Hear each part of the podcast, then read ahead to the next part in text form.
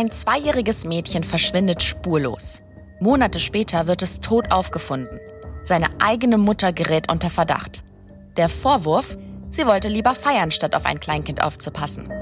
Der Fall wird zum Medienspektakel, der Prozess zur Reality-Show und am Ende steht, wieder einmal, ein kontroverses Urteil. Was es mit all dem auf sich hat, erfahrt ihr heute in einer neuen Folge Mordlausch, dem spannenden True Crime Podcast von TLC.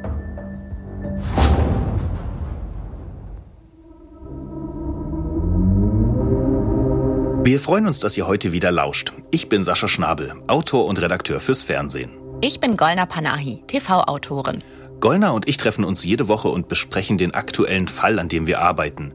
Wir diskutieren über die Punkte, die wir besonders spannend finden und versuchen so viele Hintergrundinfos wie möglich für euch zu recherchieren. Und das Ergebnis gibt's jeden Donnerstag in einer neuen Folge Mordlausch.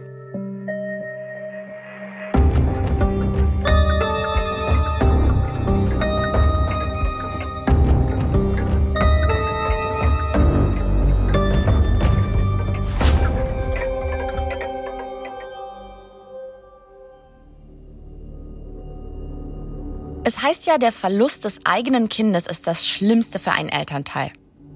Wenn ein Kind getötet wird, aber die Mutter nicht trauert, beweist das ihre Schuld? Unser heutiger Fall hat eine Nation rasend gemacht. Es gab Handgreiflichkeiten, Aufstände und Morddrohungen. Aber der Reihe nach, was ist eigentlich passiert? Wir sind in Orlando, Florida. Eine Stadt, von der wohl jeder schon mal gehört hat. Hier sind die Universal Studios, Disney World, SeaWorld und so weiter. Ein Paradies für Touristen und Leute, die da ihren Lebensabend verbringen wollen. Es ist Sommer in Orlando, brütend heiß, jeden Tag um die 30 Grad, also tropische Verhältnisse. Wir schreiben den 15. Juli 2008, es ist Abend und genau um 20.44 Uhr geht bei der Polizei ein Notruf ein. So she stole your vehicle? Yes, I just got it back from the impound. I'd like to speak to an officer. Can you have someone come out to my house? Die Anruferin, die wir da gerade gehört haben, ist Cindy Anthony. Und die sagt, dass ihr Auto gestohlen wurde und dass jemand bitte ihre Tochter verhaften müsse. Die Tochter heißt Casey Anthony.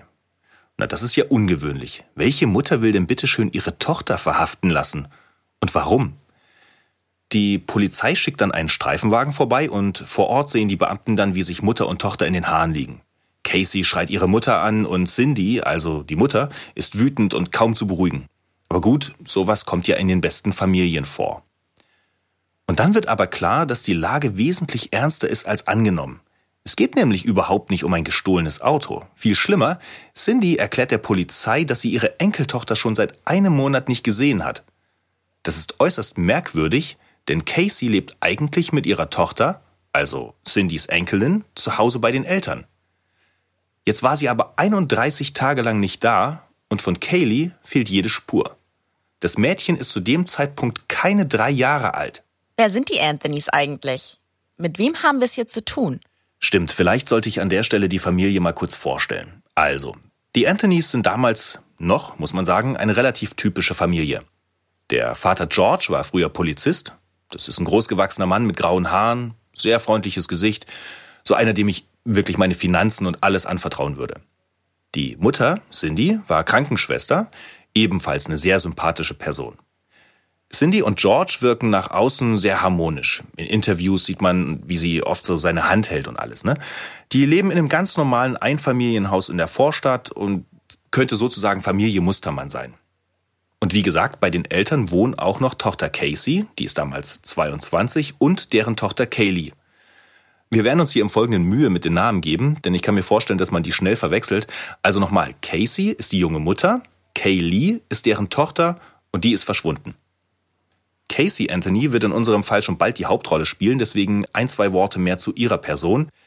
Casey ist eine äußerst temperamentvolle junge Frau und ziemlich attraktiv. Ihre Mutter Cindy beschreibt sie so. Sie war beliebt, hatte viele Freunde und Verehrer. Casey und ich waren unzertrennlich. Wir gingen zusammen shoppen, haben gebastelt. Sie stand mir sehr nah. Die Journalistin Diane Diamond, die in unserem Film übrigens immer wieder auftaucht, hat sich sehr intensiv mit der Familie befasst und sie meint, die Mutter hat Casey ziemlich verhätschelt. Die war wohl die kleine Prinzessin, die sich vieles rausnehmen durfte. Das sieht man zum Beispiel daran, dass Casey in der Schule nicht gerade ein Genie war und obwohl sie die Highschool abgebrochen hat, haben die Eltern eine Abschlussparty für sie ausgerichtet. Ja, und mit 19 ist Casey schwanger geworden. Wer der Vater des Kindes ist, hat die Eltern aber anscheinend gar nicht interessiert. Die haben sich nur gefreut, dass sie Großeltern werden. Das ist ja erstmal nicht schlecht. Aber was lernt eine junge Person daraus? Die denkt sich, ich kann mir alles erlauben. Und warum ist das für unseren Fall wichtig? Na, das zeigt sich jetzt gleich, denn die Polizei ist natürlich alarmiert. Wir haben es hier mit einem Kind zu tun, das seit einem Monat verschwunden ist, und die Mutter, also Casey, hat sie nicht vermisst gemeldet.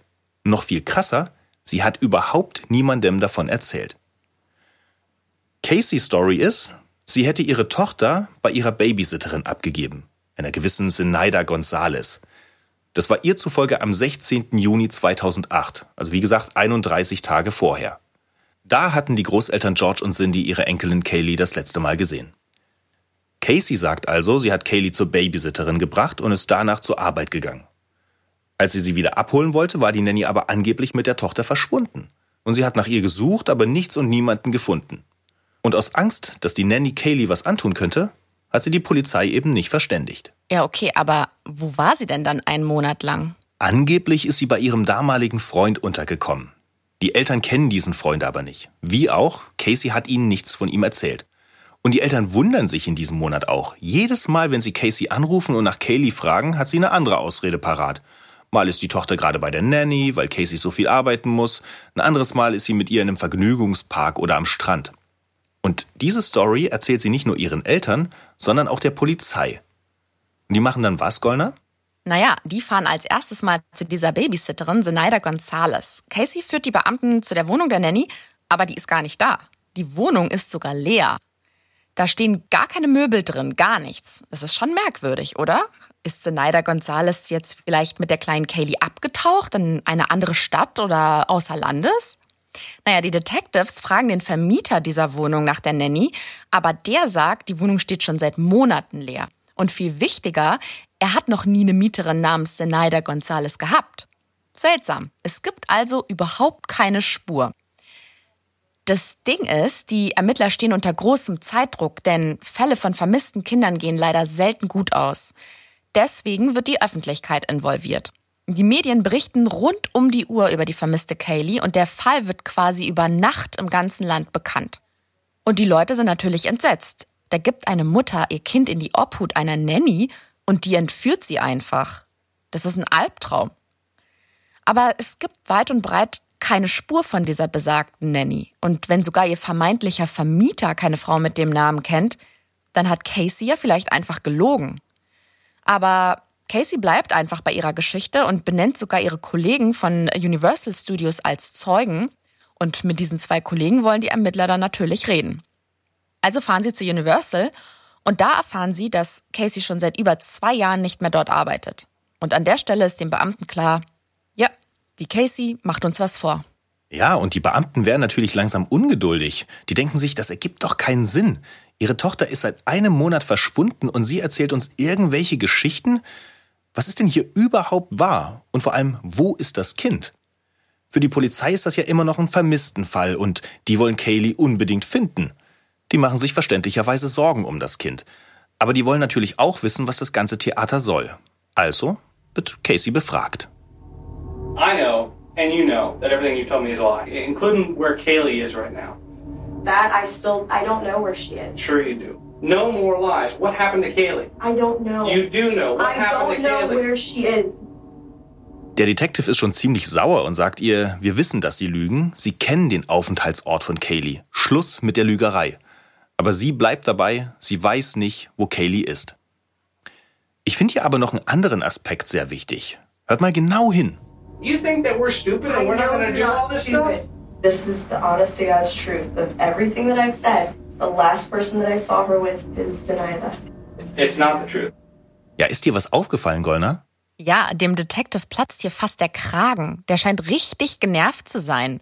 Und ich hatte so ein bisschen das Gefühl, der ringt hier beinahe um Fassung. Hm, genau. Und diese Casey klingt aber total ruhig und gelassen. Ganz genau. Der zittert nicht mal die Stimme. Und dabei ist ja ihre Tochter verschwunden und nicht die des Polizisten. Und das ist ja schon merkwürdig, oder?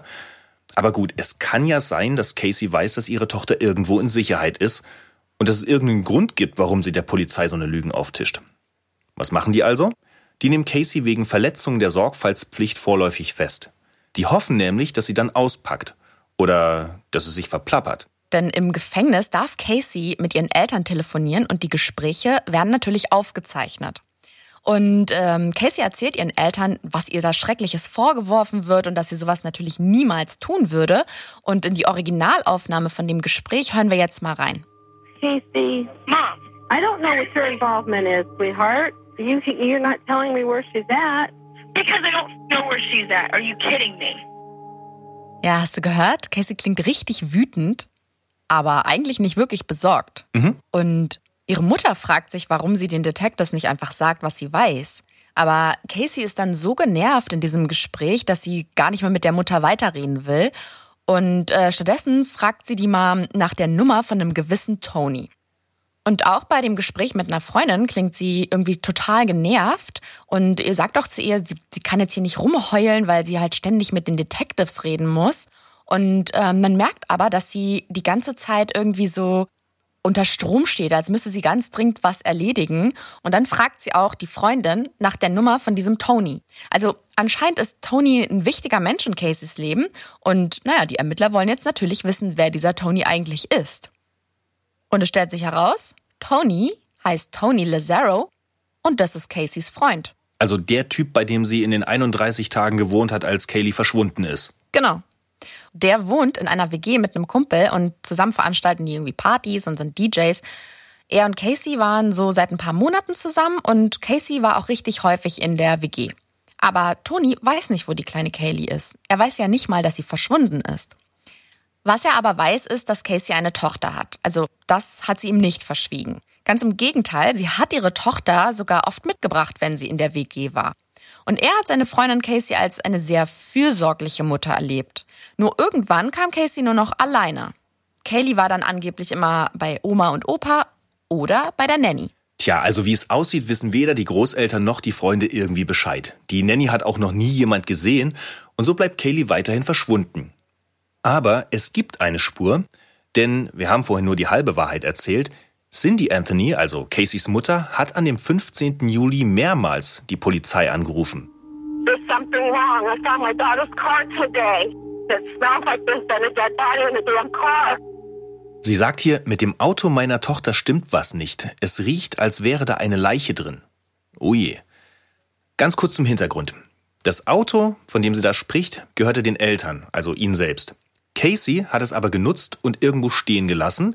Daraufhin wurde es abgeschleppt. Die Eltern wurden darüber per Brief informiert und der Vater, George Anthony, hat den Wagen dann ausgelöst und nach Hause gebracht. Und da haben sie dann diesen penetranten Geruch bemerkt. Also es hat wohl irgendwie nach Verwesung gestunken. Und das war am 15.07. und deswegen hat Cindy Anthony dann einen Tag später die Polizei angerufen. Die Ermittler befürchten natürlich schon das Schlimmste. Ach du Schreck, ein kleines Kind wird vermisst, die Mutter ist total schräg drauf und aus ihrem Auto riecht es nach Verwesung. Hm. Die beschlagnahmen das Auto natürlich sofort und bringen es ins Labor zu den Kriminaltechnikern. Und die lassen dann einen Leichenspürhund kommen. Ja, und der schlägt am Kofferraum an. Kurze Entwarnung an der Stelle, es befindet sich keine Kinderleiche in dem Auto. Ja, das ist das Gute. Das Einzige, was man findet, sind eine Packung Windeln und Kayleys Lieblingspuppe. Und das ist dann schon wieder nicht mehr so gut. Das ist sogar eher verdächtig, denn wer Kinder hat, der weiß sicher, was für ein Theater die machen, wenn das Lieblingsstofftier weg ist. Grund zum Aufatmen gibt es sowieso nicht, denn im Kofferraum befinden sich einige Haare und braunrote Flecken auf dem Teppich, mit dem dieser Kofferraum ausgekleidet ist. Das ist so ein blau-grau meliertes Gewebe, deswegen sieht man die Flecken auch relativ gut. Ansonsten scheint der Kofferraum aber irgendwie gesäubert worden zu sein, von diesem bestialischen Gestank eben mal abgesehen. Das ergibt alles keinen richtigen Sinn. Na, also nochmal, wir haben jetzt ein Auto, das nach Leiche stinkt. Wir haben aber außer ein paar Flecken und ein paar Haaren keine Spuren, außer eben der Lieblingspuppe. Naja, und weil das eben alles so verwirrend ist für die Ermittler, bitten die dann Cindy und George zur Befragung aufs Revier. Denn Cindy soll noch mal erklären, was sie denn da im Kofferraum gerochen hat. Beim Notruf hat sie ja was von einer Leiche erzählt. Bei der Befragung aber behauptet sie, dass sie das ganz anders gemeint hat. Denn es lag wohl ein voller Müllbeutel im Kofferraum. Und in dem waren Pizzareste und sowas. Und da der aber schon so fast drei Wochen im Kofferraum lag, hat das da drin so gestunken. Nämlich wie eine Leiche. Ja, und ich finde das irgendwie auch ganz schön plausibel, weil wenn ich mir vorstelle, es ist Sommer in Florida, es ist brütend heiß, wenn da Müll im Auto liegt, das beginnt dann natürlich schon zu müffeln. Ja, aber genau das glauben die ihr nicht, weil Cindy ist Krankenschwester. Und das wissen die Detectives. Die gehen davon aus, dass Cindy sehr wohl Leichengeruch von Müllgeruch unterscheiden kann. Aber Cindy geht auf diese ganzen Fragen von den Detectives nicht ein und die bleibt einfach dabei, dass sie ihre Enkelin finden will und nicht weiß, was passiert ist. Ja, die Beamten kommen also bei der Mutter nicht wirklich weiter. Und dann will George, also Casey's Dad, mit den Ermittlern alleine reden.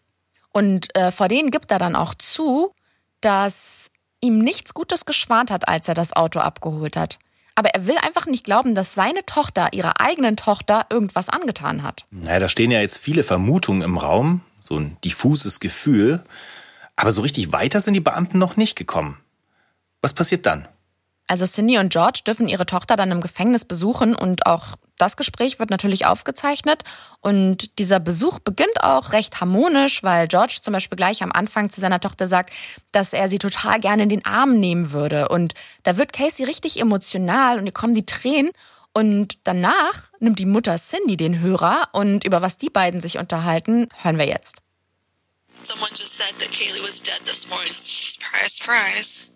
Wer bitte antwortet denn auf so eine Aussage, von wegen, dass die Leute davon ausgehen, dass äh, Kaylee tot ist, mit Ach was? Ich meine, jede halbwegs emotional gesunde Person wäre doch da zumindest irgendwie betroffen oder schockiert. Ja, die kommt halt wirklich eiskalt rüber. Und ich glaube, dass die Eltern diese Reaktion natürlich auch völlig irritierend finden und die löchern sie ja auch die ganze Zeit und fragen sie, na, wie soll das jetzt so weitergehen? Aber Casey wird einfach nur wütend und, und dann sagt die so Sachen wie, ja, ich kann ja nichts tun und keiner redet mit mir und äh, ich weiß gar nicht, was abgeht und mir wurde alles genommen und am Ende warnt sie die Eltern sogar noch, dass das Gespräch ja aufgezeichnet wird und dass sie deswegen nicht frei sprechen kann. Aber ihre Mutter will eine Sache noch wissen, nämlich, ob Casey nicht irgendein Bauchgefühl hätte, sowas wie eine mütterliche Intuition. Und Casey sagt, Kaylee geht es gut und sie ist in Sicherheit. Und ich frage mich, ist das jetzt einfach wirklich dieses Gefühl oder weiß sie wirklich, wo ihre Tochter ist? Ja, oder sie will die Beamten, die das Gespräch ja mitverfolgen, an der Nase herumführen. Stimmt, kann natürlich auch sein. Ne? Also, dass sie da schon so einen, so einen Plan hat, also mit ihrer ganzen Art und Weise. Mhm. Aber ein anderes Thema, was man sich hierzulande nämlich überhaupt nicht vorstellen kann, ist, dass diese Gefängnisbesuche ja nicht nur aufgezeichnet werden, sondern von der Polizei auch an die Medien herausgegeben werden. Denn in Florida, das muss man wissen, gibt es extrem liberale Gesetze. Und nicht nur das, die Behörden müssen die Öffentlichkeit sogar über den Stand der Ermittlungen informieren. Und zwar bis in die Details. Also ganz anders als bei uns, wo laufende Ermittlungen ja eigentlich nie kommentiert werden. Ja, und das aus gutem Grund. Dieser Fall sorgt in Amerika dann auch tatsächlich für eine ziemlich aufgeheizte Stimmung. Das ist noch sehr diplomatisch formuliert. Man könnte auch sagen, Casey wird gehasst. Ja, weil sie in diesen Videos ja auch so abgebrüht und egozentrisch wirkt und weil die Medien sehr reißerisch über den Fall berichten. Wir haben in unserem Podcast die zweifelhafte Rolle der Presse in Amerika ja schon öfter angesprochen. Wer sich da an die vorherigen Fälle erinnert, da war das immer mal wieder ein Thema. Aber hier, in diesem Fall, nimmt das nochmal eine ganz andere Dimension an. Wir haben hier einerseits eine ungeheure Anteilnahme. Dafür ein Beispiel. Es gab eine Suchaktion für Kaylee, an der sich weit über 4000 Menschen beteiligt haben eben weil der Fall in den Medien so präsent war. Gleichzeitig zeichnen diese Informationen der Polizei aber auch ein ziemlich mieses Bild von Casey, sprich also diese Aufnahme aus dem Gefängnis und diese mitgeschnittenen Telefonate. Und gerade diese Geschichten greift die Yellow Press, die Boulevardpresse, dankbar auf. Denn ist ja klar, je krasser eine Person polarisiert, desto besser die Quote oder die Reichweite. Ja, und dann erleben um 2008 die sozialen Medien ihre erste Hochphase. Auf Facebook zum Beispiel gab es eine Gruppe damals, die hieß I Hate Casey Anthony. Also ich hasse Casey Anthony. Und die hatte über 17.000 Mitglieder. Krass, das, hat, also das klingt für mich ja nach einer modernen Hexenjagd an. Genau das war es. Und in dieser aufgeheizten Stimmung wird Casey dann auch noch auf Kaution freigelassen und unter Hausarrest gestellt. Ihr könnt euch sicher vorstellen, was da auf einmal los war. Jetzt entlädt sich auf einmal der ganze Zorn der Leute und die flippen regelrecht aus. Und der Hass, der richtet sich nicht nur gegen Casey, sondern auch gegen die Eltern, denn bei denen kommt Casey ja einstweilen unter. Es kommt dann sogar zu Prügeleien und der Vater George, der hat richtig Mühe, die Leute da von seinem Grundstück zu vertreiben, die versammeln sich da. Und wie gesagt, Hexenjagd ist das Stichwort, es hätten nur noch Fackeln gefehlt. Aber hört mal selbst. George, coward! Casey, you are a baby killer! Next time I see you or anyone else on my property, I will file charges on you. You think I'm kidding? I'm not. All of you leeches, all of you parasites, all of you maggots out here. Der George, der droht hier mit Anzeigen, wenn die Leute nicht verschwinden. Und Cindy, die steht da mit einem Hammer in der Hand, die, die fuchtelt da richtig rum und dann beschimpft die die Leute als Parasiten. Unfassbare Szenen haben sich da abgespielt. Und wenn ihr euch genau diese Szenen mal angucken wollt, schaut auch gerne in den Doku-Dreiteiler, den es zum Fall Casey Anthony gibt. Den Link packen wir natürlich wie immer in die Show Notes. Die Staatsanwaltschaft bereitet währenddessen die Anklage gegen Casey Anthony vor, obwohl Kaylee ja immer noch vermisst wird. Ne, von ihr fehlt immer noch jede Spur. Aber die Staatsanwaltschaft versucht mit den Ergebnissen der Forensiker nachzuweisen, dass im Kofferraum von Caseys Auto eine Leiche lag. Die sind sich so sicher, dass sie genügend gegen sie in der Hand haben, dass sie Casey Anthony im Oktober 2008 dann wirklich wegen Mordes anklagen. Ohne Leiche. Bei unserem letzten Fall, Drew Peterson, hat man das genau andersherum gemacht. Da hieß es, keine Leiche, keine Anklage. Wer die Folge noch nicht gehört hat, sollte das unbedingt nachholen. Am besten abonniert und folgt ihr Mordlausch, dann könnt ihr nämlich auch keine Episode mehr verpassen. Aber zurück zum Thema. Nur wenige Monate später, nämlich am 11. Dezember 2008, nimmt unser Fall dann eine plötzliche Wendung, denn ein gewisser Roy Kronk meldet sich bei der Polizei, weil er einen menschlichen Schädel in einem Waldstück in der Nähe vom Grundstück der Anthonys gefunden hat. Die Rechtsmedizinerin Jan Garavaglia untersucht diese Überreste und es handelt sich wirklich um die Überreste der kleinen Kaylee Anthony. Es gibt also keine Hoffnung mehr, dass die Kleine nochmal auftaucht, denn das kleine Mädchen ist tot. Und wie gesagt, Casey ist ja schon wegen Mord angeklagt. Und jetzt gibt es auch eine Leiche, also besorgen sich die Beamten einen Durchsuchungsbeschluss und nehmen das Haus der Anthonys unter die Lupe. Die kleine Kaylee hat in dem Haus ein eigenes Zimmer und das ist voll mit Winnie Pooh-Sachen. Winnie Pooh ist so ein, so ein kleiner Zeichentrickbär und der hat, der hat sein bester Freund ist, glaube ich, ein Ferkelchen. Ferkelchen, genau. Genau, und die erleben irgendwelche Abenteuer zusammen. Jedenfalls hat die so ganz viele Sachen. Und bei den Überresten, das ist nämlich das Wichtige an der ganzen Geschichte, wurde auch eine Winnie Pooh-Decke gefunden. Wahrscheinlich stammt diese Decke also aus dem Zimmer von Kaylee. Und außerdem findet die Spurensuche noch einen Wäschesack im Haus. In genau so einem lag Kayleys Leiche. Und diese Säcke werden aber immer im Doppelpack verkauft. Im Haus der Anthonys findet sich aber nur noch dieser eine. Ich will jetzt hier auch gar nicht zu sehr ins Detail gehen und zu viel verraten, denn die Details, die besprechen wir noch im Prozess. Aber es deutet einiges darauf hin, dass Casey ihre Tochter umgebracht hat.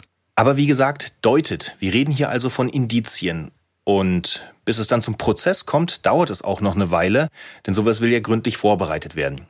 Die Presse mag sowas gar nicht, denn wie ich gerade schon erklärt habe, lebt unsere Branche ja von heißen Neuigkeiten und Schlagzeilen. Es muss alles zack, zack, zack gehen. Unsere Kollegin Diane Diamond drückt das so aus. Natürlich mussten die Medien berichten. Und eine Story fand sich jeden Abend. Die Leute wurden täglich gefüttert. Es war eine Art Reality-Seifenoper.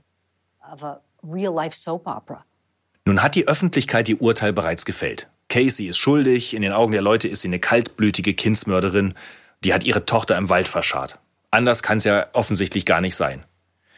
Und es gibt auch praktisch überhaupt keine Gegenstimmen. Denn klar ist, wer sich damals schützend vor sie gestellt hätte, der wäre gecancelt worden. Ich meine, man hat ja gesehen, was den Eltern von Casey widerfahren ist. Die wurden bedroht und beschimpft und sogar angegriffen. Der Vater, George, der musste sich sogar prügeln. Und die Eltern haben Casey ja noch nicht mal öffentlich verteidigt. Apropos Verteidigung, Caseys Verteidiger ist übrigens Jose Baez und eingefleischte True Crime Fans kennen den sicherlich, denn der Mann ist Strafverteidiger von so bekannten Personen wie Aaron Hernandez oder auch Harvey Weinstein. Der hat also kein Problem mit schwierigen Klienten. Ja, und schwierig ist Casey wirklich. Aber zurück zum Thema. Ein Strafprozess wird in den USA ja von einer Jury entschieden und nicht vom Richter. Deswegen spricht man auch von Geschworenengericht. Jetzt sind aber mittlerweile fast drei Jahre vergangen, bis die Geschworenen einberufen werden. Wir sind also schon im Jahr 2011. Und in der Zwischenzeit haben die Medien eine Welle der Aufmerksamkeit generiert, die man bis dahin eigentlich nur vom O.J. Simpson-Fall so kannte. Der Fall ist im Fernsehen und vor allem in den sozialen Medien, haben wir ja gerade schon erlebt, wirklich überpräsent. Und das macht es folglich extrem schwer, eine unvoreingenommene Jury auszuwählen. Denn wenn du mit Nachrichten zugeschüttet wirst, wie willst du dann noch unparteiisch sein? Also werden die Geschworenen in anderen Landesteilen ausgewählt bzw. einberufen und nach Orlando gebracht und da werden sie dann von der Öffentlichkeit komplett abgeschirmt. Die werden regelrecht isoliert. Das ist jetzt für unser Rechtsverständnis eher schwer nachzuvollziehen, aber so läuft das da eben. Wollt ihr mal hören, was einer der Beteiligten dazu sagt? Ich bin Russ Hugler, einer der Geschworenen im Fall Casey Anthony. Ich musste weg von meiner Familie und konnte nicht arbeiten. Das war nicht einfach. Übrigens machen die das nicht freiwillig, denn in den USA gibt es ja die sogenannte Jury Duty. Also Geschworene oder Geschworener zu sein, ist ein Pflichtdienst, den der Staat jederzeit von seinen Bürgern verlangen kann. Und wenn man da einberufen wird, muss man vor Gericht erscheinen. Ist also kein Freizeitspaß. Und am 24. Mai 2011 beginnt dann auch endlich der lang erwartete Prozess und wie immer geht es mit den Eröffnungsplädoyers los. Für die Anklage macht das die Staatsanwältin Linda Drain Burdick. Und sie macht die Jury auf das seltsame Verhalten und diese zahlreichen Lügen von Casey aufmerksam und erwähnt auch diesen Verwesungsgeruch im Auto der Angeklagten. Wir erinnern uns ja, dass die Mutter meinte, es würde nach Leiche im Kofferraum riechen. Und natürlich hat die Anklage auch ein Motiv, das sie der Jury präsentieren kann. Und dafür bezieht sie sich auf eine Aussage, die Casey mal während der Schwangerschaft gemacht hat. Und zwar hat sie damals einer Freundin erzählt, dass sie ihr Baby gerne zur Adoption freigeben möchte. Aber ihre Mutter soll wohl darauf bestanden haben, dass sie das Kind behält. Casey selbst wollte keine Mutter sein. Das war die Kernaussage der Anklage. Casey wollte ihr altes Leben zurück. Sie wollte Party, Spaß und Freiheit. Ein Leben ohne Kind. Das war ihr Motiv. Ja, und das klingt auch erstmal nach einem nachvollziehbaren Motiv. Und vor allem schürt sowas Emotion. Aber dann ist die Verteidigung an der Reihe und das ist der Moment für Jose Baez, denn der liebt den großen Auftritt. Der ist super charismatisch. Nur seine Aura alleine hilft nicht viel. Er muss ja trotzdem irgendwie erklären, warum seine Mandantin, also Casey Anthony, die Polizei und ihre Eltern belogen hat und 31 Tage lang niemanden über das Verschwinden ihrer Tochter informiert hat. Ja, und das macht er so. Die Antwort ist einfach. Kaylee wurde nie vermisst. Seiner Theorie nach haben George und Casey am Morgen des 16. Juni 2008 auf Kaylee aufgepasst. Doch die ist plötzlich weg. Und was ist passiert? Kaylee Anthony ist an jenem Tag im Pool der Familie ertrunken. George schrie sie an. Sieh, was du getan hast. Das vergibt dir deine Mom nie. Dafür gehst du den Rest deines Lebens ins Gefängnis. Dieser Bias, der dreht das so, dass Casey ihren Vater George angefleht hätte, ihr zu helfen, und der hat völlig unter Schock das Kind in eine Decke gewickelt und in den Wald geschafft. Seiner Meinung nach war das also ein Unfall und kein Mord oder Verbrechen oder irgendwas. Ja, und mit so einer steilen These, da zieht Bias der Anklage natürlich den Boden unter den Füßen weg, denn das stellt ja alles auf den Kopf, was man über den Fall zu wissen glaubt. Ja, und was ist jetzt mit den Lügen? Caseys angeblicher Job, Sandy the Nanny, naja, auch dafür hat Bias eine reichlich spektakuläre Erklärung. Er sagt, Casey wurde zur Lügnerin erzogen, weil nämlich ihr Vater sie sexuell missbraucht habe. Sie war 13, als sie ihn oral befriedigen und danach in die Schule gehen musste, als sei nichts passiert. Die Quintessenz aus dieser Anschuldigung ist ja, dass äh, er sagt, dass ihr ganzes Leben auf einer einzigen großen Lüge aufgebaut sei und die würde dazu dienen, diese jahrelangen Misshandlungen zu decken. Casey könne demnach gar nicht anders als lügen. Ich finde, das ist richtig starker Tobak und wie geht man eigentlich mit so einer krassen Anschuldigung um? Na, also dazu müsst ihr erstmal wissen, dass die Eltern von Casey die Anhörungen und die Eröffnungsplädoyers mitverfolgen dürfen, obwohl sie selber als Zeugen auftreten. Der Richter hat es ihnen erlaubt, aber sie auch dazu ermahnt, keinerlei Emotionen zu zeigen. Naja, und das fällt George natürlich unfassbar schwer nach solchen äh, Anschuldigungen. Ja, nachvollziehbarerweise, ne? Absolut. Aber der schlägt sich total gut, denn man sieht wirklich keine einzige Regung in seinem Gesicht. Er guckt so ein bisschen nach unten und also er lächelt jetzt natürlich nicht dabei, aber er verkneift sich wirklich jede Reaktion.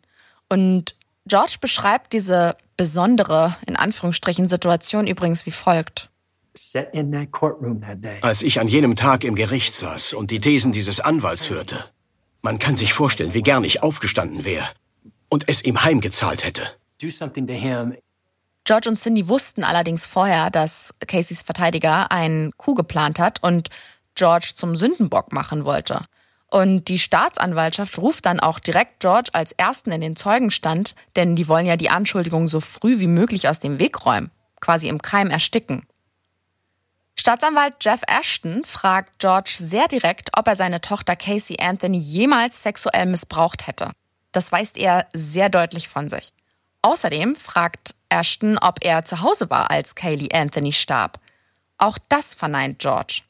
Und um zu beweisen, dass die Anschuldigungen nichts als Lügen sind, spielt die Anklage noch ein aufgezeichnetes Gespräch zwischen Tochter und Vater vor. Du bist ein toller Dad und ein super Großvater, ganz ehrlich. Ich freue mich über jeden Besuch, aber am wichtigsten für mich bist du. Also ich finde ja nicht, dass sich das so anhört, als hätten Casey und George ein angespanntes Verhältnis. Nee, überhaupt nicht. Und zudem war ja auch dieser angebliche sexuelle Missbrauch auch nie zuvor irgendwann Thema gewesen. Davon hat man ja nie irgendwas mitbekommen. Und im Kreuzverhör spielt der angebliche Missbrauch auch gar keine Rolle mehr. Stattdessen kommt Bice auf ein ganz anderes heikles Thema zu sprechen. Denn nachdem Kayleys Leiche gefunden wurde, ist George abgetaucht. Der war fertig mit der Welt und da ist er in einem schäbigen Hotel abgestiegen und dort hat er dann versucht, sich mit Schlaftabletten und massig Bier umzubringen. Es gab sogar einen Abschiedsbrief und den muss er jetzt auch noch vor Gericht vorlesen. Ich vermisse meine Kaylee Marie. Meine Familie ist nicht mehr dieselbe. Ich mache mir Vorwürfe, dass ich nicht mehr getan habe. Sie war doch die ganze Zeit in meiner Nähe. Warum musste sie gehen? Ich liebe dich, Cindy. Ich komme jetzt zu dir, Kaylee. George sagt selbst, er hatte das Gefühl, versagt zu haben. Aber Bias dreht ihm einen Strick draus. Der behauptet nämlich, er hätte Schuldgefühle, weil er für den Tod des Kindes verantwortlich ist. Ja, was die Verteidigung als Schuldeingeständnis wertet, kann man auch anders sehen. Wir haben es hier mit einem Mann zu tun, dessen Enkelin ermordet wurde. Das sollte man ja nie vergessen. Und derselbe Mann muss einsehen, dass seine Tochter, also Casey, die Täterin sein könnte. Aber ich finde, man erkennt hier ganz gut die Taktik der Verteidiger. Die wollen gar keine Fakten liefern. Die spielen nur mit Emotionen und die würdigen ihre Gegner herab. Die versuchen sie unglaubwürdig zu machen. Ja, und dem müssen die Anklägerin natürlich was entgegensetzen. Sie glauben, sie schaffen das am ehesten mit Fakten. Wie das? Wir erinnern uns an den Notruf, den Cindy abgesetzt hat, indem sie sagt, in ihrem Auto riecht es, als sei da eine Leiche drin. Das Auto wurde dann ja beschlagnahmt und da hat ja auch der Leichenspürhund angeschlagen. Und dann haben die Kriminaltechniker im Kofferraum einen Fleck auf dem Teppich entdeckt und von diesem Teppich haben sie eine Probe in ein Labor geschickt. Diese Probe wurde dann von einem Experten untersucht, der heißt Arpad Vaz und der erforscht äh, chemische Zersetzungsprozesse. Und jetzt wird's technisch. Wenn eine Person stirbt, beginnt der Körper sich zu zersetzen, das ist klar. Dabei entstehen bestimmte Faulgase und die werden von der Umgebung aufgenommen, also von der Luft, von Textilien und so weiter. Nach Meinung von Arpad Vaz sind diese Faulgase typische chemische Verbindungen und die kann man identifizieren. Wie hat der Doktor das gemacht? Naja, er hat die Teppichprobe zerteilt und in so ein Reaktionsgefäß gegeben. Das ist eine sehr komplizierte Apparatur. Ich könnte die selber nicht erklären, aber ich bin ja auch kein Chemiker. In dieser Apparatur wurde das Gewebe verdampft und die Gase, die dabei entstanden sind, die hat er mit einem sogenannten Massenspektrometer analysiert. Damit konnte er dann erkennen, welche chemischen Bestandteile sich in der Probe befunden haben. Das Ergebnis dieser Analyse kann sich Vars nur so erklären, dass sich im Kofferraum von Caseys Auto eine Leiche befunden hat. Und im Zeugenstand sagt er dann auch genau das aus. Nun ist damit aber nicht bewiesen, dass es sich dabei um Kayleys Leiche gehandelt hat. Gut, ich meine, welche Leiche sonst? Aber hier wird ja der Mord an Kaylee verhandelt und von der wurden auch Haare im Wagen gefunden und die konnten mittels DNA-Abgleich auch eindeutig ihr zugeordnet werden. Diese Haare zeigen dunkles Band dicht an der Haarwurzel. Forensiker nennen sowas Verwesungsband. Denn sowas findet man eben nur an Körpern, die sich zersetzen. Und daraus folgern die, dass wenn man Fäulnisgase, die auf eine Leiche hindeuten, chemisch nachweisen kann und man findet Kayleys Haare mit eindeutigen Verwesungsmerkmalen in dem Wagen, dann heißt das eben auch, dass sich in dem Wagen die Leiche von Kaylee befunden hat. Gut, aber wie oder woran ist das Mädchen nun gestorben? In einem Mordprozess ist das ja eine nicht gerade unerhebliche Frage. Und die Antwort darauf liefert wiederum dieser Dr. Waas. Denn der hat bei seiner Analyse auch Chloroform festgestellt. Und Chloroform entsteht unter anderem bei Zersetzungsprozessen, aber wie er sagt, nicht in so einer Konzentration, wie sie eben in dem Wagen festgestellt wurde. Und mit Chloroform kann man ja auch Menschen betäuben.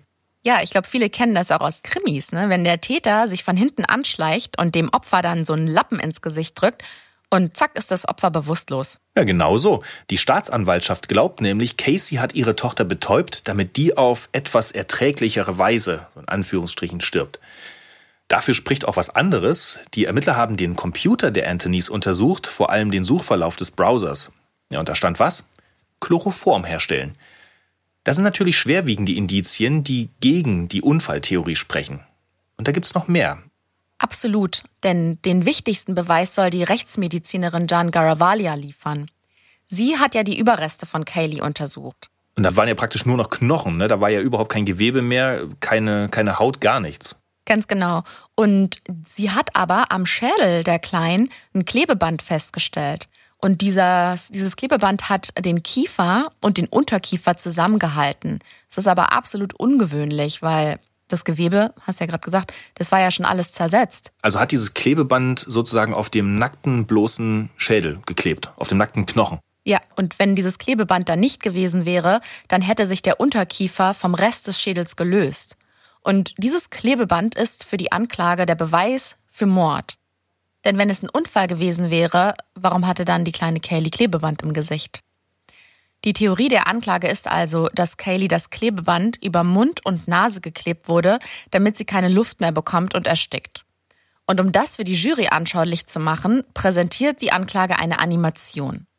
Da wird also auf einem riesigen Bildschirm im Gerichtssaal ein Bild von Kaylee zusammen mit ihrer Mom eingeblendet und die Kleine sieht auf dem Bild auch richtig glücklich aus. Und dann verblasst aber dieses schöne Bild und blendet dann langsam über zu dem nackten Schädel von Kaylee. Das, was in diesem Waldstück gefunden wurde. Und auf diesem Schädel ist dann über Mund und Nase dieses Klebeband eingeblendet. Und ich meine, wir wissen ja, dass die, dass die Anklage oder auch die Verteidigung eine Show halt abziehen muss für die, für die Geschworenen, damit das halt auch Eindruck macht. Und ich kann mir vorstellen, dass das auf jeden Fall Eindruck hinterlassen hat. Für John Garavaglia spricht aber auch noch eine andere Sache vom Mord, nämlich die Art und Weise, wie die Leiche entsorgt wurde. Die Leiche von der kleinen Kaylee wurde nämlich in Plastiksäcken verpackt und dann in einem sumpfigen Waldstück versteckt. Ja, und das ist nun wirklich eine sehr, sehr sonderbare Situation, weil ich meine, wenn ich mir das vorstelle, auf tragische Art und Weise kommt das eigene Kind ums Leben, das ist schlimm genug, aber wirklich, ey, dann packe ich das nicht noch in Müllsäcke und verscharre es da irgendwo im Wald. Also da gäbe es nun 10.000 Möglichkeiten. Und da hat äh, diese Rechtsmedizinerin meiner Ansicht nach total recht. Das wirkt absolut sonderbar. So werden eigentlich Leichen entsorgt nach einem Mord. Und wenn man dann all diese Indizien zusammenführt, dann wird laut der Anklage eben auch klar, wie der Mord abgelaufen ist. Und zwar hat Casey ihre Tochter zunächst mit Chloroform betäubt, und dann hat sie Kaylee dieses Gewebeband, von dem Gollner gerade erzählt hat, über Mund und Nase geklebt und so konnte die Kleine eben nicht mehr atmen und ist dann erstickt.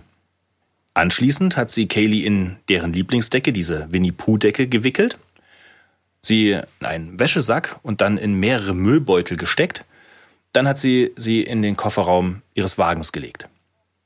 Danach ist sie zu ihrem Freund gefahren und irgendwann erst in der Folgezeit zu dem Waldstück in der Nähe ihres Elternhauses und dort hat sie die Leiche dann im Gestrüpp versteckt. Bleibt nur eine Frage offen. Warum musste sie ihre Tochter überhaupt umbringen? Ja, das ist die Frage der Fragen und im Eröffnungsplädoyer hat die Staatsanwältin ja auch schon Caseys Motiv mal erwähnt. Und zwar wollte Casey ihr altes Leben zurück. Sie wollte keine Mutter mehr sein. Und diese Theorie soll ihr Freund Tony Lazaro beweisen. Wir erinnern uns, Casey hat die 31 Tage, bis Kaylee vermisst gemeldet wurde, bei ihrem Freund verbracht, bei diesem Tony Lazaro. Der 16. Juni war der Tag, an dem Kaylee, also die Kleine, das letzte Mal gesehen wurde. Und an diesem besagten Tag ist Casey zu Tony gefahren. So, laut seiner Aussage hat sie sich an dem Tag völlig normal verhalten. Sie schien völlig sorgenfrei und glücklich und ihm ist überhaupt nicht in den Sinn gekommen, dass die Kleine verschwunden ist. Witzigerweise hat sie ihm die Geschichte mit der Kindesentführung durch die Nanny nicht aufgetischt. Und die Anklage will jetzt zeigen, dass Casey Anthony nicht mal ansatzweise getrauert hat. Ganz im Gegenteil, sie war erleichtert, wie befreit, weil die Tochter nicht mehr da ist. Und Tony Lazaro, der stützt dieses Bild, weil er und sein Mitbewohner, die beiden sind DJs und die veranstalten jeden Freitag eine Party und Casey war immer dabei. Und da zeigt die Anklage ähm, Fotos von Casey beim Feiern und auf einem Bild sieht man sie ganz eng mit einer anderen Frau zusammen auf einem Podest tanzen und auf einem anderen, da lacht sie total ausgelassen. Das Fatale an diesen Bildern ist aber, dass die Tochter zu diesem Zeitpunkt bereits tot ist. Und naja, diese Bilder erregen natürlich Aufsehen. Denn Casey kommt ja rüber wie eine junge, ungebundene Frau, die ist total unbekümmert, die feiert. Und außerdem gibt's noch ein anderes Foto von Casey. Und zwar ähm, sieht man darauf ihr neuestes Tattoo. Und der Tätowierer wird in den Zeugenstand gerufen. Der soll das nämlich bestätigen, dass Casey sich Bella Vita, was auf Italienisch das schöne Leben bedeutet, ähm, bei ihm hat stechen lassen. Und das war auch, nachdem die kleine Tochter von ihr schon verschwunden war, beziehungsweise schon tot war. Um das nochmal festzuhalten, die Tochter ist verschwunden und nachdem die Tochter verschwunden ist, ganz egal, ob Casey jetzt irgendwas mit diesem Verschwinden und mit ihrem Tod zu tun hat, aber danach ist die zum Tätowierer gegangen und hat sich Bella Vita, das schöne Leben, stechen lassen. Das ist wahr. Ja, das genau so ist es. Und dieses Bild sehen ja die Geschworenen. Also die haben halt wirklich den, den Beweis vor ihren Augen. Jedenfalls den Beweis für das, was die, was die Anklage behauptet, nämlich, dass äh, die Tochter für sie eine Last gewesen ist. Aber das ist halt das Motiv. Das ne? ist definitiv ein Motiv. Das, das kann man, das kann man nicht anders sagen. Der Verteidiger Jose Baez, der sieht das Ganze allerdings anders, denn der wird nicht müde zu beteuern, dass Casey unschuldig ist. Das ist jedenfalls, was er in der Öffentlichkeit sagt, denn hinter den Kulissen sieht die Sache ein bisschen anders aus. Da versucht er nämlich mit der Staatsanwaltschaft zu verhandeln. Und zwar will er auf fahrlässige Tötung plädieren. Denn dann wäre Casey Anthony zwar immer noch schuldig am Tod ihrer Tochter, aber sie wäre eben keine Mörderin. Und ja, 30 Jahre Gefängnis auf fahrlässige Tötung sind ja immer noch besser als die Todesstrafe, die sie äh, andernfalls erwartet hätte. Das ist jedenfalls die Überlegung von Jose Baez. Nun will aber Casey von diesem Deal mit der Staatsanwaltschaft überhaupt nichts wissen. Die lehnt das komplett ab. Die scheint sich also ihrer Sache wirklich sehr sicher zu sein. Na, oder sie hat einfach völlig die, den Blick für die Realität verloren. Das kann auch sein. Wie auch immer, für Bias bedeutet das nun, dass er bei seiner Strategie bleiben muss.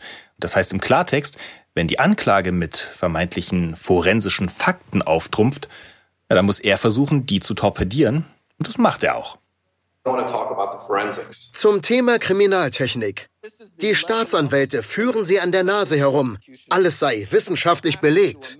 Doch das ist nichts als Fantasie. Er nimmt sich dann der Reihe nach ein Indiz nach dem anderen vor und stellt es in Frage. Der starke Geruch in Caseys Auto stammt angeblich nur von dem vollen Müllsack, den Caseys Mutter entsorgt hat. Wir erinnern uns, als Katie verschwindet, ist es Sommer in Florida und damals stand ja das Auto wochenlang auf dem Abschlepphof und so ist der Müll eben vor sich hingegammelt, sagt Baez. Aber Moment mal, es war doch Caseys Mutter Cindy, die den Notruf gewählt hat und die sagte doch, im Auto rieche es, als liegt da eine Leiche drin. Hört noch mal hin. There's something wrong. I found my daughter's car today. It smells like there's been a dead body in the damn car. Im Zeugenstand sagt sie auf Nachfrage dann aber, dass sie wusste, dass der Gestank vom Müll stammt. Und sie hat das wohl nur so drastisch formuliert, damit die Polizei auch wirklich kommt. Ich kann das verstehen, denn wenn die Enkelin vermisst wird, dass man da vielleicht auch mal eine drastischere Formulierung nimmt, äh, um sicherzugehen, dass jetzt auch wirklich jemand kommt, hm, kann man verstehen. Und was den Geruch betrifft, ich selbst bin mal nach einem Sommerurlaub zurück nach Hause gekommen und ich hatte wohl vorher vergessen, den Müll runterzubringen. Und ich kann euch sagen, den Geruch werde ich meinen Lebtag nicht vergessen. Ich hatte auch gedacht, dass wir hier irgendwie da so eine Leiche versteckt hatten. Aber Spaß beiseite. Es geht dann noch um die Sucheinträge während der Befragung und auch dazu bekennt sich Cindy. Äh, wir hören mal, wie Verteidiger Bias sie dazu befragt. Haben Sie je nach Chloroform gesucht? Ja. Ich wollte eigentlich nach Chlorophyll suchen und dann stand da plötzlich Chloroform. Sie sagt dann mal später in einem Interview, dass sie nur die ersten Buchstaben in das Suchfeld eingegeben hat und durch diese vervollständigen Funktion hat es dann wohl Chloroform angezeigt. Ja, gut, das Problem an der Sache ist aber, zu dem Zeitpunkt, als die Seite im Internet aufgerufen wurde, war Cindy laut Zeiterfassung bei der Arbeit.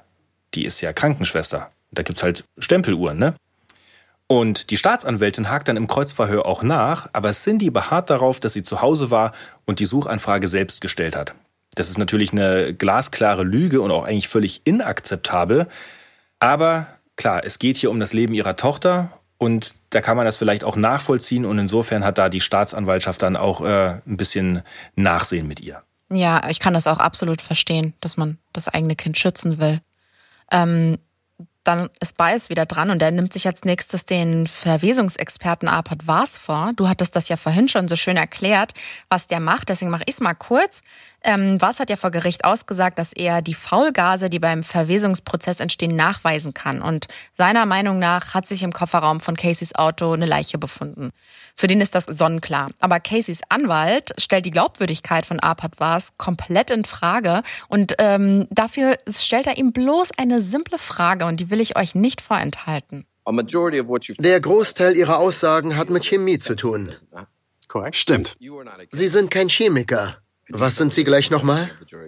Anthropologe. Ja, ich finde diese Frage ziemlich gerissen von Bias. Ne? Der Arpad Vars, der hat sein berufliches Leben dieser Arbeit gewidmet und dann kommt halt ein skrupelloser Anwalt um die Ecke und verhöhnt ihn.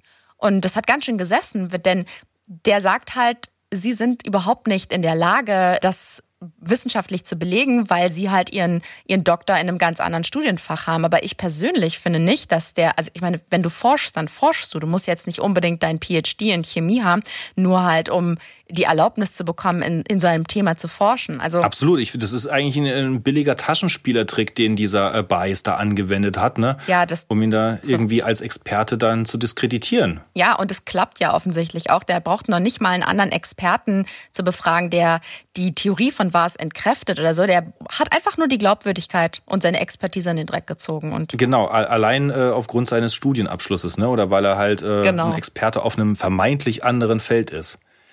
Aber das haben wir ja schon ein paar Mal erlebt äh, oder in diesem Fall festgestellt, dass der äh, Bias gar nicht so sehr irgendwie mit Fakten hantieren will. Das ist ihm gar nicht so viel wert. Dem geht es da um die Emotion und auch um äh, darum, Leute ein bisschen lächerlich zu machen.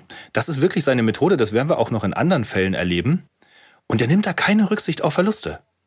Das merkt man auch, wie er mit dem Zeugen umgeht, der damals Kayleys sterbliche Überreste entdeckt hat. Das ist ja dieser Roy Kronk, so ein Vermessungsingenieur. Und der hatte schon im August 2008 diese Überreste entdeckt. Der hat damals dreimal hintereinander die Polizei verständigt, aber die haben zuerst gar nicht reagiert und dann haben sie aber nur oberflächlich gesucht und nichts gefunden. Wohlgemerkt, das war die Zeit, als noch die große Suche nach Kelly lief.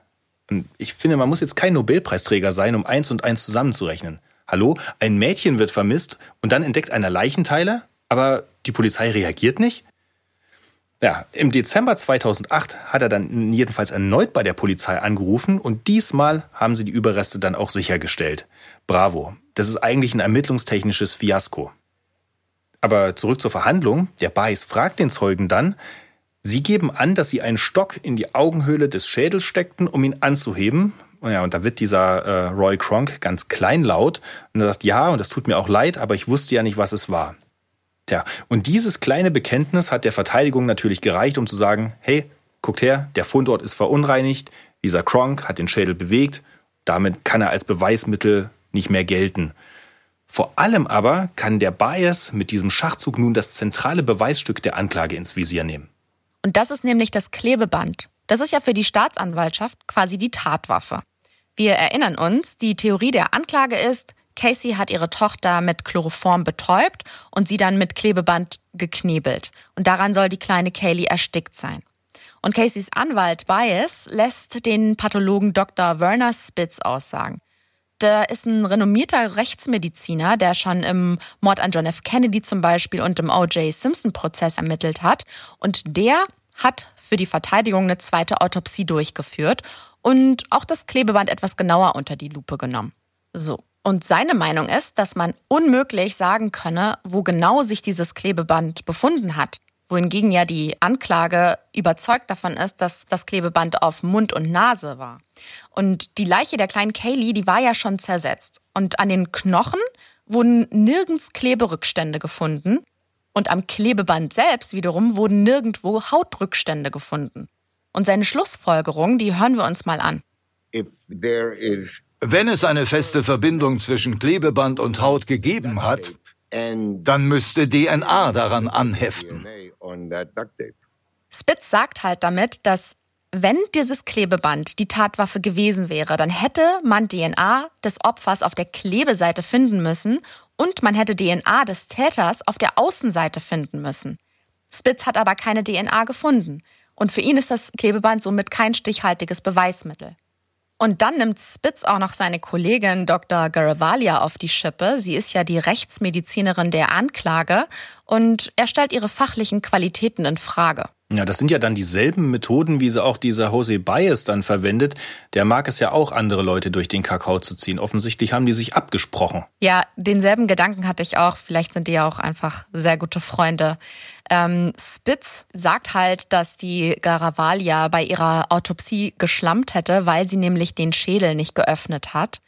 Und äh, die Rechtsmedizinerin kontert den Vorwurf aber und sie erklärt das so, dass man den Schädel nur öffnet, wenn man das Gehirn entnehmen will.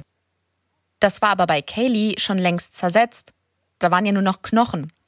Und wenn man sich das Innere des Schädels ansehen will, kann man das einfach durchleuchten. Da schnappt man sich eine Taschenlampe und dann leuchtet man durch die Augenhöhle und dann kannst du das wunderbar sehen. Dr. Spitz hat aber den Schädel geöffnet und die Konsequenz war, dass der Schädel in tausend Teile zerfallen ist. Ja, äh, und damit wird dann natürlich auch eine dritte Autopsie unmöglich, mal davon abgesehen, dass das wirklich äh, ein absolut unnötiges Manöver gewesen ist von diesem Spitz. Ja, stimmt. Aber zurück zur Verhandlung. Laut Spitz würde ein Erstickungstod im Inneren des Schädels signifikante Verfärbungen verursachen. Er konnte aber bei der Autopsie in Kellys Schädel keine Verfärbung feststellen. Und deswegen stellt er die Theorie der Anklage in Frage. Er sagt, man kann nicht wissenschaftlich belegen, dass Kaylee erstickt wurde. Geschweige denn mit einem Klebeband. Ja, also wir sehen schon, es fällt den Verteidigern gar nicht so schwer, die Indizien zu entkräften oder zumindest Zweifel daran zu sehen. Was den Verteidigern aber tatsächlich Schwierigkeiten bereitet, ist Casey selbst bzw. deren Verhalten. Wir erinnern uns, die Videos aus dem Gefängnis und die Telefonate, das klang ja alles nicht nach einer besorgten oder irgendwie trauernden Mutter. Ja, und dann noch diese Fotos, auf denen Casey im knappen Kleidchen lasziv tanzt. Das wirkt alles genau so, wie es die Anklage behauptet. Casey wollte kein Kind und deswegen musste Kaylee sterben. Ja, und dieses Image von Casey ist für Jose Baez natürlich äußerst schlecht. Was macht der Verteidiger also? Ja, der dreht den Spieß einfach um und fragt die Freunde, ob sie Casey als gute Mutter kennengelernt haben. Und siehe da, das bejahen sie. Keiner hat nämlich je irgendeine Art der Vernachlässigung oder sogar irgendeine Art von Misshandlung bei Kaylee bemerkt. Ja, und durch diese Aussagen der Freunde kann er dann auch das vermeintliche Motiv in Frage stellen, nämlich dass Casey ja gar keine Kinder wollte. Ganz im Gegenteil, er sagt, die Mutterrolle ist Casey viel einfacher gefallen als anderen Alleinerziehenden. Warum? Ja, sie lebt ja bei ihren Eltern. George und Cindy waren ja immer für Kaylee da. Warum also hätte Casey Kaylee loswerden wollen? Also der Bias pocht darauf, Casey ist unschuldig.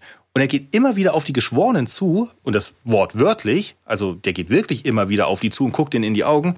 Und dann fragt er sie, wie logisch ist unter solchen Umständen der Vorwurf des Mordes. Und damit ist die Beweisführung dann abgeschlossen und jetzt sind die Schlussplädoyers an der Tagesordnung. Und ich würde sagen, wir hören mal in das der Anklage rein.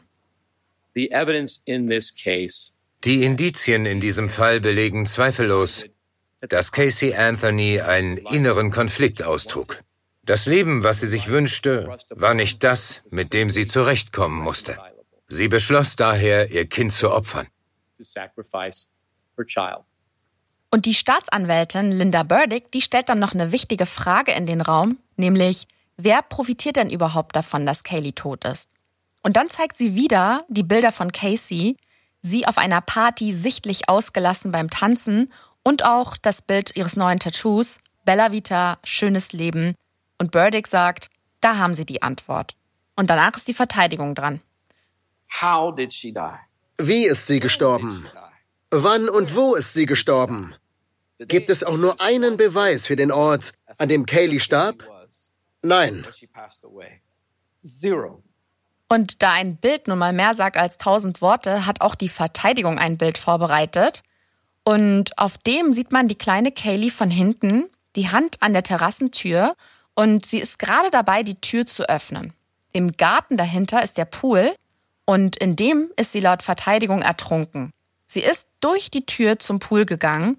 Die Poolleiter war nicht gesichert, deswegen konnte Kaylee einfach in den Pool klettern und dann ist sie dort ertrunken. Es war ein Unfall mit außergewöhnlichen Folgen. Sie müssen nun eine Entscheidung treffen. Was mich damals überrascht hat, der ganze Prozess hat nur 33 Verhandlungstage gebraucht. Das ist verhältnismäßig wenig, gerade wenn es sich um einen Indizienprozess mit vielen Zeugen handelt. Das ganze Verfahren dauerte also insgesamt keine zwei Monate. nur mal zum Vergleich, der Scott Peterson-Fall, der wurde fünf Monate lang verhandelt. Und da gab es ja im Prinzip gleiche Voraussetzungen. Die Geschworenen ziehen sich dann jedenfalls zur Urteilsfindung zurück und auch die sind von der schnellen Sorte. Nicht mal elf Stunden dauern die Beratungen.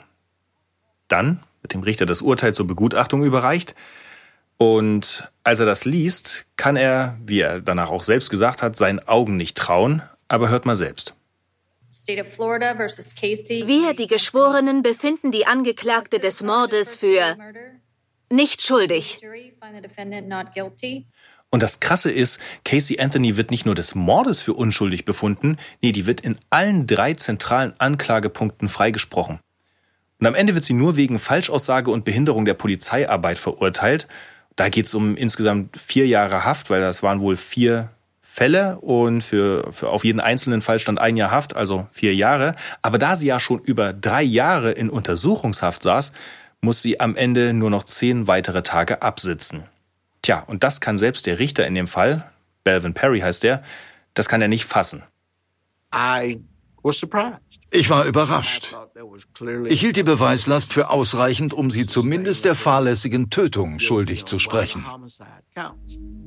Ja, und wenn selbst so ein erfahrener Richter überrascht ist und schockiert, wie reagiert denn dann bloß die Öffentlichkeit auf das Urteil? Also in diesem Fall sind die Leute absolut fassungslos. Mehr noch, die sind, die sind sauer. Für die Medien und die Öffentlichkeit ist das Urteil ja, ein Skandal, könnte man sagen. Und die Wut der Menschen, die richtet sich auch nicht nur gegen Casey, sondern auch gegen die Geschworenen selber. Die bekommen E-Mails mit fiesen Beleidigungen und sogar Morddrohungen. Na gut, aber es heißt ja auch im Zweifel für die Angeklagte. Ja, das stimmt. Und wenn die Anklage die Jury nicht überzeugen konnte, na, dann ist das halt das Urteil. Der Staatsanwalt Jeff Ashton, der hat übrigens eine ganz eigene Theorie, weswegen die Wahrnehmung der Jury und die der Öffentlichkeit so weit auseinanderliegen. Und das hat mit der Geschworenenauswahl zu tun. Das hatten wir ja vorhin schon erklärt. Die Geschworenen wurden ja sogar nicht in Orlando ausgewählt, sondern die wurden ja aus anderen Landesteilen herbeigebracht. Ne? Also die wurden ja wirklich äh, importiert sozusagen. Ja, das stimmt, aber die Medien haben den Fall auch von Anfang an im Fernsehen ausgeschlachtet. Jeder wusste über den Fall Bescheid. Und jeder hatte schon sozusagen ein Urteil gefällt. Und wenn jetzt nun jeder schon Casey Anthony kennt, na wer bleibt denn dann überhaupt noch übrig? So who do you have left? Leute, die zwar die Sachlage kannten, sie aber trotzdem für unschuldig hielten. Und wie sollte man die vom Gegenteil überzeugen? Ja, dass der Staatsanwalt äh, nach so einem Freispruch natürlich frustriert ist, das ist absolut verständlich. Gollner hat es ja auch gerade erzählt, dass auch die Öffentlichkeit absolut außer sich gewesen ist. Und vor allem, weil Casey ja bis heute frei herumläuft. Ähm, ihr fragt euch vielleicht auch, wenn Casey Anthony nicht im Gefängnis gelandet ist, was macht sie denn dann heute? Das war erstmal gar nicht so leicht herauszufinden. Es war so, dass sie nach ihrer Freilassung zunächst mal abgetaucht ist. Sie musste dann aber wegen einem anderen Fall, da ging es um Scheckkartenbetrug, musste sie für ein Jahr auf Bewährung in so eine offene Einrichtung. Die Journalistin Diane Diamond hat sie dann da irgendwie aufgespürt. Das war wohl so eine, so eine christliche Einrichtung. Da ist sie dann aber geflohen, weil sie eben dort immer wieder von äh, Journalisten aufgespürt wurde. Und sie hat auch Todesdrohungen erhalten.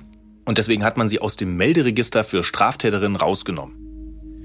So, und dann hat Jahre später, 2017, die Presseagentur Associated Press eine Reihe von Exklusivinterviews mit ihr geführt. Aber ehrlich gesagt, die sind nicht besonders erhellend und an ihrem Standpunkt hat sich auch überhaupt nichts geändert. Sie gibt sich auch überhaupt nicht geläutert oder irgendwie reumütig oder irgendwas. Wofür auch, natürlich könnte man sagen, sie ist ja freigesprochen worden, also äh, wo, weswegen sollte sie Reue zeigen, aber klar, so ein Verhalten trägt da nicht unbedingt dazu bei, dass ihr die Sympathien jetzt auch im Nachhinein irgendwie entgegenschlagen. Klar ist nur so viel, richtig froh wird Casey Anthony im Leben bestimmt nicht mehr. Wer die Interviews nachlesen will, den Link dazu packe ich in die Show Notes.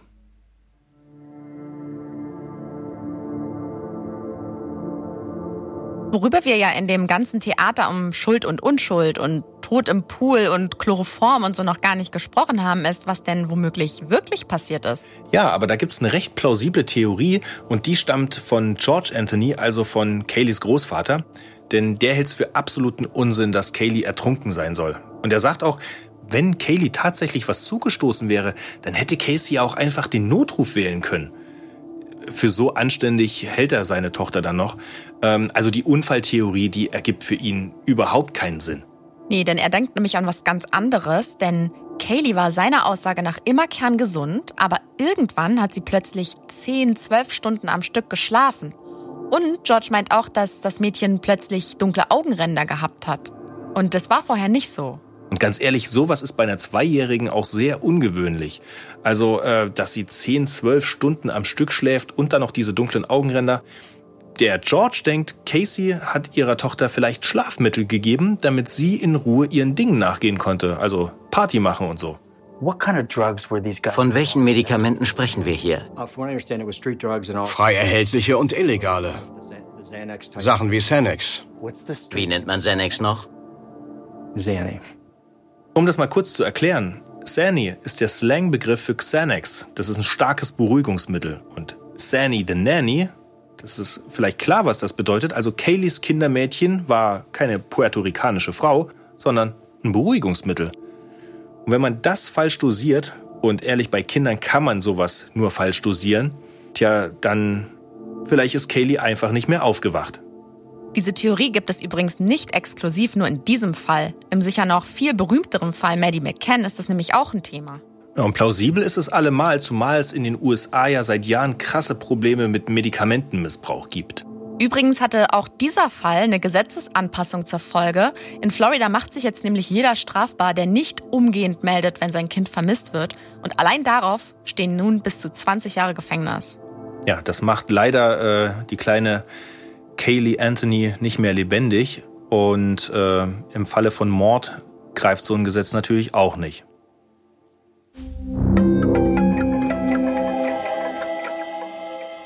So, das war's für diese Woche bei Mordlausch. Und wenn ich richtig mitgezählt habe, war das schon unser zweiter Fall, bei dem eine Frau auf der Anklagebank saß, oder? Ganz genau. In unserer allerersten Folge wurde ja Jodie Arias wegen dem kaltblütigen Mord an ihrem Ex-Freund angeklagt. Ja, und heute haben wir dann über Casey Anthony berichtet, die aber unschuldig gesprochen wurde. Und wenn ihr noch mehr Fälle mit weiblicher Hauptbesetzung im TV sehen wollt, kann ich euch übrigens die Doku-Reihe Killerfrauen ans Herz legen. Die läuft ab dem 30.06. immer mittwochs um 22.15 Uhr auf TLC. Um was geht's denn nächste Woche bei Mordlausch? Nächste Woche geht es unter anderem um den freundlichen Nachbarn von nebenan, der erst seine Frau mit einer Kollegin betrügt und im Anschluss die gesamte Familie umbringt. Wir schauen also auf das Phänomen der Familienauslöscher. Wir würden uns also sehr freuen, wenn ihr auch nächste Woche wieder mit dabei seid, wenn ihr wieder einschaltet. Und bis dahin lasst uns doch gerne Feedback da. Abonniert uns, liked uns, bewertet auch den Podcast, erzählt euren Freunden davon, euren Freundinnen.